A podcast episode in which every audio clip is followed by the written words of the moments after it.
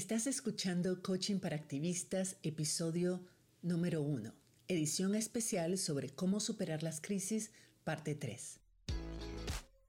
Estás escuchando Coaching para Activistas con Virginia Lacayo coach, emprendedora, feminista y experta en neurociencia y pensamiento sistémico, quien te compartirá información y herramientas para que puedas conocerte, autogestionarte y lograr los resultados que te propones independientemente de las circunstancias que estén ocurriendo. Hola activista, ¿cómo estás? No siempre podemos prever lo que va a ocurrir, pero sí podemos anticipar que la vida tiene altos y bajos y podemos prepararnos para ambas cosas, aunque no tengamos todos los detalles. Cuando enseño a mis clientes o a mis coaches cómo manejar mejor su tiempo y sus energías, siempre les sugiero planificar por lo menos una hora al día para imprevistos, entre comillas, imprevistos. Aún no sabemos qué imprevistos van a ser, qué es lo que va a pasar, cuándo van a suceder, pero siempre va a haber algo. Siempre va a haber algo. Y cuando suceda, vamos a estar listas y no va a alterar nuestras metas del día. Vamos a haber incorporado eso dentro del plan. Si estamos preparadas para un imprevisto y sucede, simplemente decimos, ah, este era el imprevisto que estaba esperando. No tenía nombre, no tenía cara aún, pero yo sabía de que algo iba a pasar y, y ya me había preparado para eso. Ya había creado ese colchón para eso. Ahora, si no sucede nada, fantástico, habremos ganado una hora de tiempo, habremos ganado energía, podemos seguir con nuestro, con nuestro día como si fuera un bono, o sea, hasta nos vamos a alegrar. E incluso podemos utilizar ese tiempo para adelantar otras cosas o tomarnos un muy merecido descanso.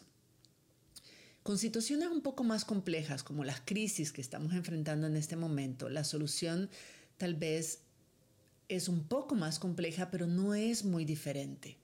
Aunque no sabemos exactamente qué puede pasar o cuándo va a pasar, hay unas altas probabilidades de que en países como los nuestros, que son muy volátiles, muy complejos, donde la situación política, social, económica, ambiental es compleja, los chances de que ocurra algo son altos. Y siempre hay formas de prepararnos para esos imprevistos, entre comillas, o para emergencias, incluso a nivel personal.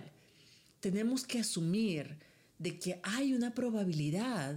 Tratamos de negarlo, queremos pensar que no es así, pero solo porque no queremos pensar en eso, no significa que no deberíamos prepararnos. El hecho de que no pensemos en ello no significa que somos inmunes a que suceda. Una emergencia le sucede a cualquiera, un accidente de carro, un accidente laboral, una enfermedad, la pérdida de un empleo, todas esas son cosas que pueden ocurrir. Este, este es el principio, estar preparada para estos imprevistos o para, o para crisis o para emergencias es el principio detrás de las cuentas de ahorro de emergencias o de los seguros de vida, de los seguros de carro, de los seguros de salud, porque obviamente no deseamos que suceda nada malo. Pero si sucede, los daños van a ser muchos mucho menores si estamos preparadas. Esto es aún más cierto cuando se trata de situaciones que de alguna u otra forma podemos ver venir. Es decir, una crisis económica, una crisis política, social, climática o de índoles parecidas no es algo como un imprevisto, no es, ups, un accidente que ocurrió cuando íbamos manejando hacia el trabajo. Es algo que toma mucho más tiempo y, y que raras veces son, esas crisis son cosas que raras veces suceden de la noche a la mañana y podemos de alguna manera prepararnos un poco con cierta anticipación para lidiar con ellas en las mejores condiciones posibles. Para Lidiar, decíamos, para lidiar y superar cualquier crisis necesitamos varias condiciones. Esto lo he estado mencionando en los últimos dos episodios. Necesitamos primero entender cómo funciona nuestro cerebro para no alimentar su tendencia al negativismo, al pensamiento catastrófico, que ya sabemos que lo único que nos produce es ansiedad, miedo, furia, frustración, angustia, estrés, hasta pánico. Y todas esas son emociones paralizantes y desde las cuales es casi imposible pensar creativamente en soluciones viables. Cuando estamos en estado de pánico, nuestro cerebro, la parte que analiza, la parte que toma decisiones, que es racional, que tiene pensamiento estratégico, objetivo y creativo, se apaga porque, porque todas las energías se concentran en pelear o correr o hacernos los muertos o paralizarnos. Entonces, estar en ese estado, sentir esas emociones es lo peor que podemos hacer, sobre todo si sabemos, y ya sabes cómo, manejarlas si queremos encontrar soluciones que no estamos viendo en este momento. También en, en, el episodio anterior te enseñé cómo neutralizar algunos pensamientos negativos que se vienen a tu mente de manera natural, porque es, así es como funciona tu cerebro y así es como te protege, pero podemos neutralizar algunos pensamientos negativos para sentirnos un poco mejor y desde ahí poder pensar de forma más estratégica y calmada en un plan. Hoy vamos a hablar de ese plan, de cómo diseñar un plan básico. Esto no es un plan de vida, esto no es el plan estratégico de los próximos 10 años, esto en este momento que estamos en crisis lo que necesitamos es salir de la crisis, salir de esa sensación que nos revuelca la ola y que no podemos sacar la cabeza porque nos cae otra encima y que terminamos o sea, sentimos de que estamos nadando hacia el fondo y que estamos comiendo tierra o comiendo arena, en vez de calmarnos, quedarnos un momento sereno, dicen, dicen que es una técnica de surfistas, que cuando estás siendo revolcado por una ola, en vez de entrar en pánico y nadar como loco, que probablemente vas nadando contra la corriente o vas nadando hacia el fondo del agua, del mar, en lugar de hacia afuera, hacia arriba, te dicen si logras controlar tu pánico, controlar tus emociones y calmarte lo suficiente como para ver hacia dónde suben, en qué dirección van las burbujas de aire que sacas por la boca o por la nariz, esa es la dirección de la superficie y hacia ahí tienes que nadar.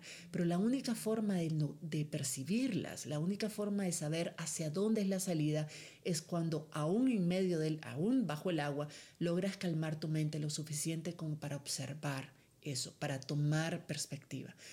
Entonces ya te enseñé en los dos capítulos anteriores algunas técnicas que puedes utilizar para calmar tu mente y para tomar perspectiva. En este episodio vamos a hablar un poco de cuáles son algunos pasos que puedes tomar para hacer un plan muy básico que te permita por lo menos salir de la crisis en la que estás. Entonces, lo primero que vas a hacer es pensar en algo que puedes hacer o dejar de hacer. A veces la solución más fácil no está en hacer algo nuevo, sino en dejar de hacer algo que ya estamos haciendo. ¿Qué es lo que puedes hacer o dejar de hacer desde ya para mejorar tu situación actual o evitar que empeore? Entonces trata de identificar por lo menos tres acciones concretas que dependan enteramente de vos, que puedas implementar con los recursos y habilidades que tienes disponibles en este momento o que puedes acceder inmediatamente. Y eso es súper importante. Estas dos cosas son súper importantes. Tienes que poder ser totalmente autónoma en ejecutar esas acciones. Tienen que depender enteramente de vos y no de otras personas y no de las circunstancias. Es decir, bueno, yo voy a estar bien si fulano o si fulana hace o dice o decide o lo que sea, o si este, deja de llover, o si se acaba el coronavirus. No, tiene que ser cuando pienses en, tu plan, tienes que pensar en acciones que vos podés tomar en este momento con los recursos que tenés disponible o a los que podés acceder y cuyo resultado depende enteramente de vos. Es importante que eh, hagas en ese sentido también un inventario de cuáles son los recursos y habilidades que ya tenés disponible o podés conseguir, porque esos te van a dar luces de oportunidades o de, o de cosas que puedes hacer. Entonces, lo primero es pensar, ¿Qué me ayudaría enormemente lograr en este momento para mejorar mi situación? Digamos de que te enteras de que hay más casos de COVID-19 en tu país y que es posible que el gobierno establezca medidas para prevenir el colapso económico o el colapso del sistema de salud. Entonces, primero, lograr manejar tu mente y tus emociones, ¿verdad? Tal y como te expliqué en los episodios anteriores. Pero después, el siguiente paso es hacer una lista de las cosas que puedes hacer desde ya para prepararte para enfrentar esas medidas públicas. Por ejemplo, yo puedo decir, ok, puedo crear condiciones para trabajar desde mi casa, puedo organizarme con otra persona en mi familia o alguna vecina para turnarnos, hacer las compras para ambas familias y así nos exponemos las dos menos seguido. Puedo vender algunos bienes que tengo ahorita para capitalizarme en caso de que necesite acceder a un dinero de emergencia que sea en un momento.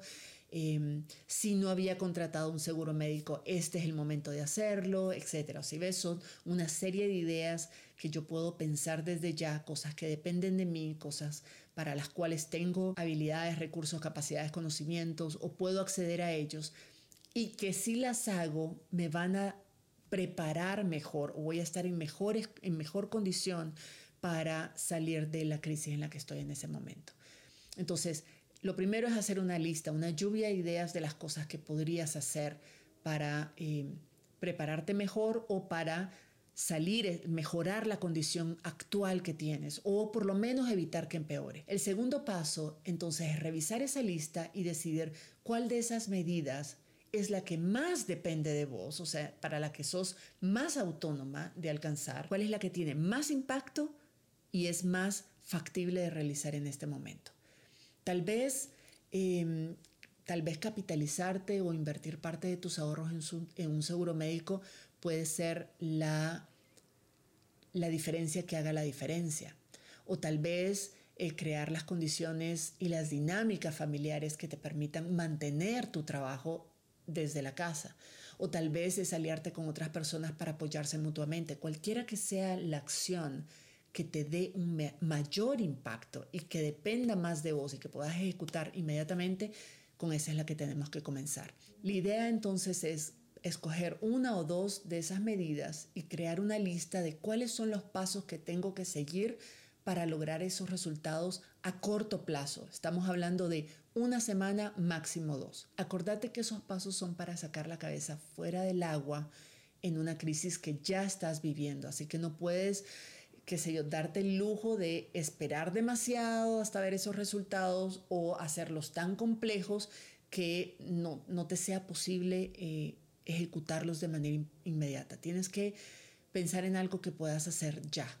Es, es, este es el momento de actuar, tienes que poderlo hacer ya. Una vez que tengas esa lista de los pasos a seguir, entonces piensa, ¿qué podría impedirme o hacerme más difícil hacer esto que quiero hacer? ¿Qué podría fallar? ¿Qué podría sabotearme mi esfuerzo? Piensa y es una lista de todos los posibles obstáculos externos e internos que puedan impedirte realizar eso que te propusiste. Esto es importante porque, porque muchas veces es ahí donde nos pegamos. Tenemos una lista, tenemos los planes, sabemos qué hacer, pero no nos preparamos para los obstáculos. Viene el primer obstáculo, nos mete la zancadilla y terminamos en el suelo y de ahí no nos levantamos. Cuando digo obstáculo externo e interno, quiero, creo que es muy importante que hagamos la distinción y que le pongamos atención a ambos sobre todo a los internos, que son los que pasan más desapercibidos, son los que pasan bajo el radar porque tu cerebro no quiere que los veas y por tanto son los más difíciles de trabajar. Pero un obstáculo externo puede ser, por ejemplo, en, los ejemplos que te estaba dando, que yo me diga, ay, pero es que no tengo nada que vender ahorita para capitalizarme. O es que no tengo ni un solo espacio en mi casa, es muy chiquita, estamos hacinados, somos un montón y no tengo un lugar para acondicionar una oficina esos pueden ser vistos como obstáculos externos, es decir, situaciones que están en nuestro entorno, otras personas no nos van a apoyar, no tengo las condiciones, no tengo los recursos, eh, no tengo las habilidades, son obstáculos externos que se pueden superar. Los obstáculos internos podrían ser del tipo, es que me da pena vender, yo no podría vender abuelada ni en el desierto, o ay, es que no puedo, aunque tenga condiciones para trabajar desde mi casa, yo no voy a ser productiva desde mi casa, yo soy una persona que se distrae fácilmente. Si ves, esos son obstáculos externos, internos, porque son creencias limitantes, son creencias que nos limitan, son creencias que nos estamos imponiendo a nosotras mismas y que hacen que no podamos lograr lo que queremos lograr. Entonces no importa que tengamos todas las condiciones materiales, todas las condiciones externas para hacerlo, si nosotros nos estamos saboteando desde adentro esos esfuerzos, pues no lo vamos a lograr. Identificar los obstáculos es súper importante porque realmente pueden hacer una diferencia entre permitir, entre alcanzar lo que te propusiste o saboteártelo de entrada, hacerte zancadilla y después echarle la culpa a la, suerte, a la mala suerte o al universo o a, o a lo que quieras. Para evitar que esto suceda, lo primero es identificar los obstáculos y ahí ser muy honesta con uno mismo y decir, a ver, ¿cómo puedo yo sabotearme esto que necesito hacer, estos pasos que necesito tomar. ¿Qué me puedo decir o qué puedo hacer o qué puedo creer que me impidan hacer esto como lo debo hacer? Y luego para cada uno de esos obstáculos, este es el siguiente paso, piensa entonces en una estrategia que te ayudaría a superar el obstáculo o incluso a evitarlo por completo. Por ejemplo, volviendo a los ejemplos que te he estado dando hasta ahora, yo puedo decir, ok, un obstáculo externo es que no tengo ningún bien material que vender para capitalizarme, pero mi estrategia es que aunque no tenga nada propio que vender, puedo aliarme con fulana de tal y ayudarle a vender sus cosas a cambio de una comisión. O no tengo nada material que vender, pero tengo conocimientos, tengo habilidades, puedo prestar algún servicio, puedo utilizar algunos de mis talentos para generar algunos ingresos extras de forma puntual.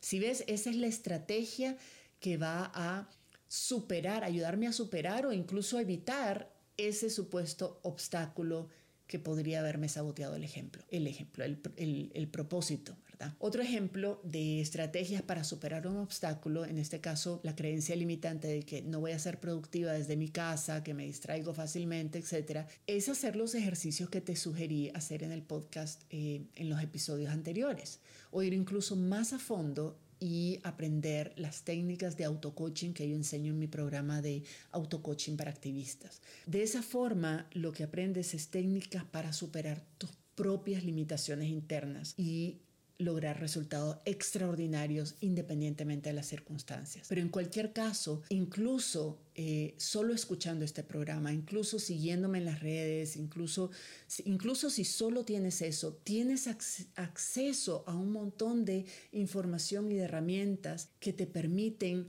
revisar cuáles son esos obstáculos internos que te estás imponiendo e irlos superando. Por lo menos pensar en estrategias para superarlos y ver cuál de ellas es alguna que puedas aplicar desde ya o si de pronto tienes acceso a alguna persona que te pueda ayudar con eso. Hay muchas formas, pero no puedes hacerlo si no identificas primero los obstáculos y después piensas en qué estrategia te puede ayudar a superar este obstáculo. Por último, el último de los pasos es hacer un inventario lo más exhaustivo posible de todos los recursos con los que cuentas actualmente o a los que podrías acceder con facilidad. En esta lista Trata de incluir no solo los recursos materiales, tus ahorros, bienes materiales, joyas que tengas, crédito que tengas o acceso a préstamos bancarios o personales, sino también recursos inmateriales como tus habilidades, conocimientos, talentos, capacidades, experiencias de vida, cualidades y por supuesto todos los recursos relacionales, es decir,